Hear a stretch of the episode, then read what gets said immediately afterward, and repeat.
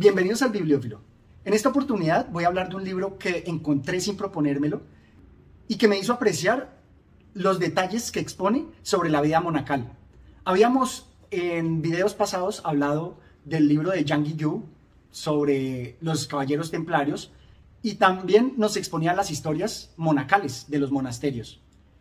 Este libro también me hizo apreciar esos aspectos porque explora el amor desde distintas perspectivas. Se trata del libro Extramuros de Jesús Fernández Santos.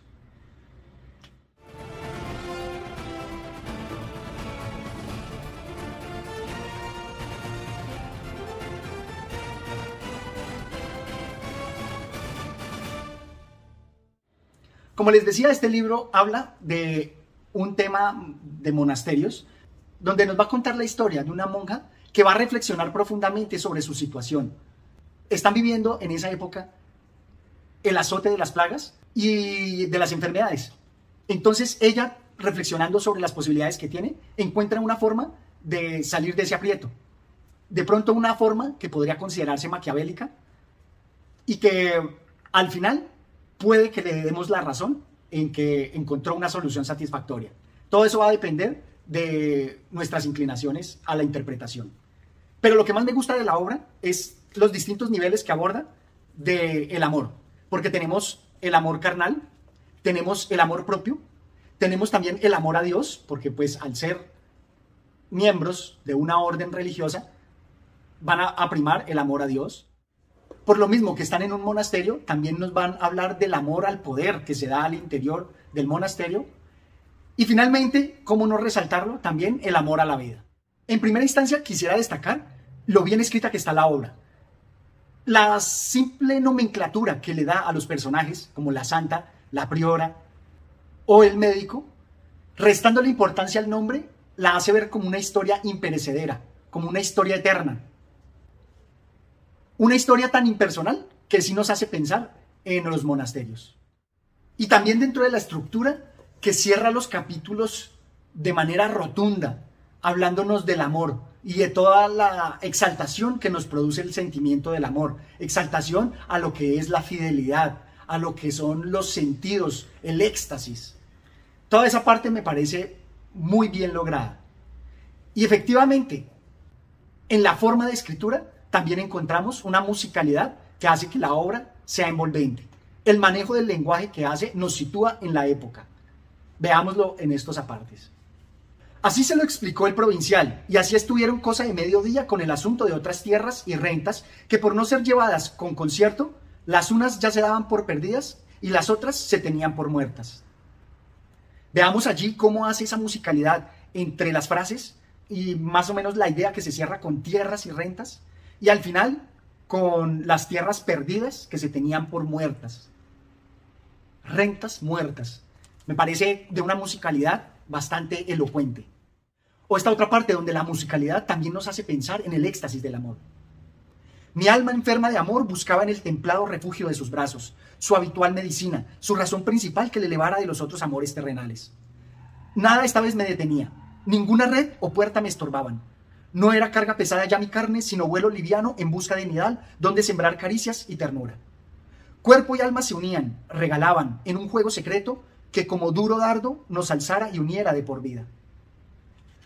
Aquí hay como una literación de esas frases, de esas últimas palabras, de esos acentos que hacen que la musicalidad se exprese. También se evidencia toda la pasión del amor carnal, del amor homosexual que se da entre las monjas, lo cual resulta tremendamente transgresor. Y por eso el cierre de cada capítulo siempre contiene esa referencia amorosa, toda esa pasión que se desborda. Y como no, también hay juegos de palabras bastante inteligentes.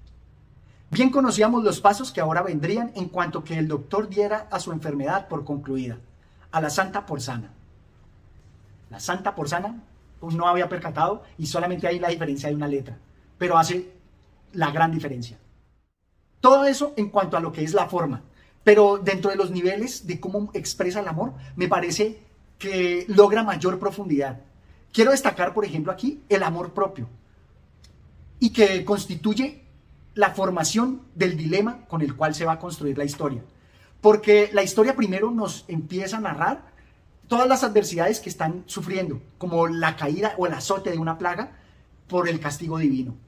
Y entonces estas monjas, abrumadas por tanta muerte, abrumadas por el hambre, abrumadas por tanta carencia, van a reflexionar y a encontrar en libros religiosos y espirituales cómo afrontar las adversidades. La priora recomendaba ofrecer aquellas penas al Señor, que a fin de cuentas no hacía sino probarnos a través de tales sacrificios. Pero yo no llegaba a comprender cómo tales miserias nos otorgaban el título de bienaventuradas. ¿Cómo entender tal dignidad en aquellas pobres gentes que cada día ante el portal llegaban? ¿Cómo toda aquella escasez, tan negros años eran, según decía, para aumentar nuestra gloria en la desgracia? Así pensaba yo, sin apenas sosiego, en tanto velaba a mi hermana cuya salud menguaba día a día Quedaba a su lado todo el tiempo que podía robar al coro a la cocina, casi siempre leyendo en alta voz libros piadosos, vidas de santos que ganaron la paz del cielo por sus buenas acciones aquí abajo. El pensamiento andaba en todas aquellas vírgenes y varones, en las grandes mercedes que el Señor les otorgó, en sus martirios y grandes devociones, en cómo su voluntad prevaleció hasta conseguir para sí y para sus comunidades todo género de aventuras. Me parece bastante profundo cómo logra enlazar el amor a Dios, el amor a los santos, el amor propio y el amor a la vida para ensalzarse, para sobreponerse a las adversidades.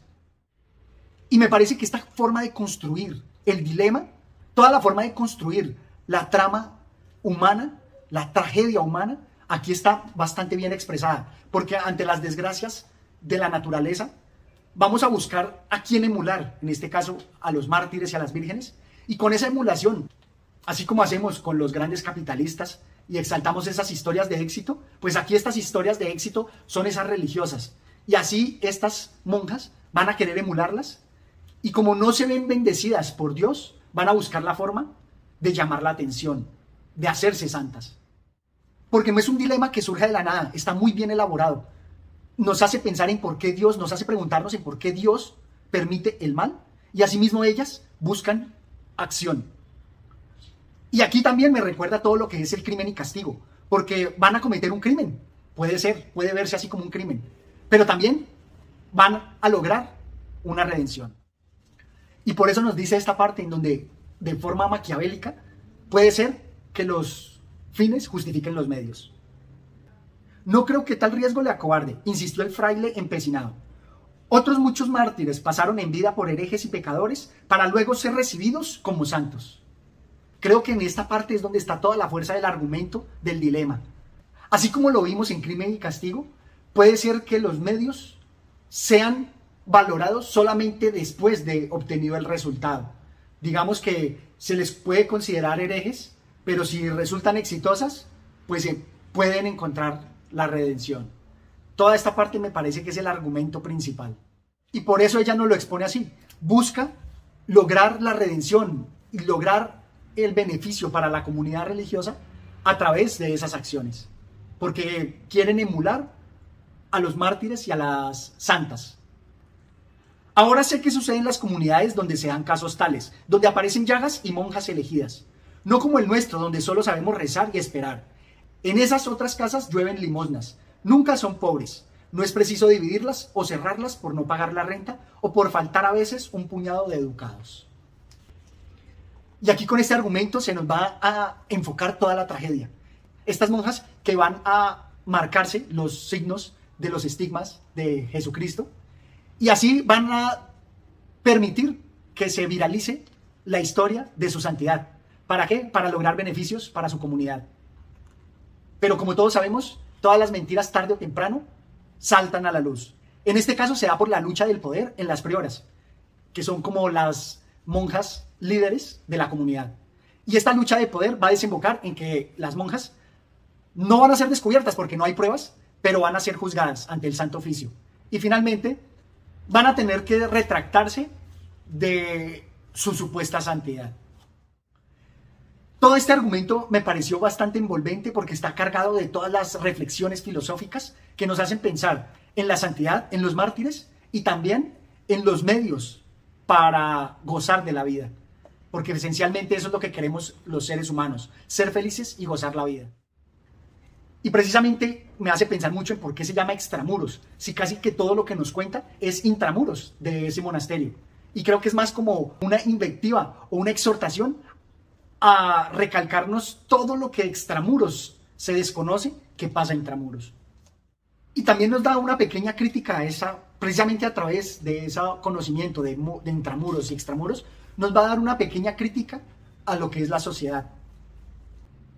De todos modos, añadió tras una pausa pensativo, así va el mundo, los unos por miedo, los otros por mezquinos intereses, todos son a hundir a los más débiles, en tanto los poderosos, entre bulas y alcábalas, prosperan año tras año y aún presumen de misericordiosos.